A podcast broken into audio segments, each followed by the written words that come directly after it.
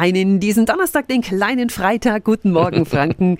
Handy hinhalten, abscannen, Infos bekommen. QR-Codes sind super praktisch und in unseren Zeiten momentan ja ganz groß in Mode. Und wir können auch selbst welche herstellen. Wie das funktioniert, weiß unser Wikipedia.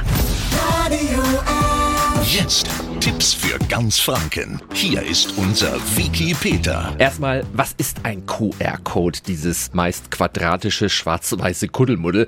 Im Prinzip eine Fortführung der Barcode-Linien, die wir vor allem von Lebensmittelprodukten kennen. Dahinter verbergen sich Datenmodule und die können ganz viele Informationen speichern. Halten wir die Fotokamera von unserem Smartphone auf diesen QR-Code, wird oft ein Link angezeigt und nach einem Klick landen wir dann auf den entsprechenden Inhalt. Wenn das bei Ihrem Handy übrigens nicht sofort mit der Foto-App geht, dann einfach eine kostenlose Scan-App herunterladen. QR-Codes, die nutzen wir derzeit wohl am meisten, um unseren Impf- oder Teststatus zu hinterlegen, zum Beispiel in der Corona-Waren-App. Das erleichtert dann das Einchecken im Restaurant. Es gibt diese Codes aber auch auf Flyern, Plakaten oder Schildern, zum Beispiel am Wanderweg für mehr Informationen. Hier gilt wie so oft, nicht jetzt einfach jeden Code scannen, bitte immer erst checken, ob der Anbieter seriös ist. Ja, und wie kann ich jetzt QR-Codes selber erstellen? Ja, das ist total einfach und ich finde spannend. Im Internet gibt es so kostenlose Generatoren dafür, die speichern ihren gewünschten Inhalt auf so eine schwarz-weiß Grafik. Ich habe meiner Liebsten im Dezember damit einen Adventskalender kreiert. Jeden Tag konnte sie so einen Code scannen und wurde dann zu einem schönen Video weitergeleitet.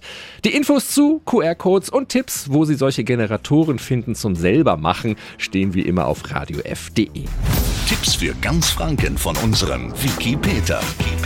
Täglich neu in Guten Morgen Franken um 10 nach 9. Radio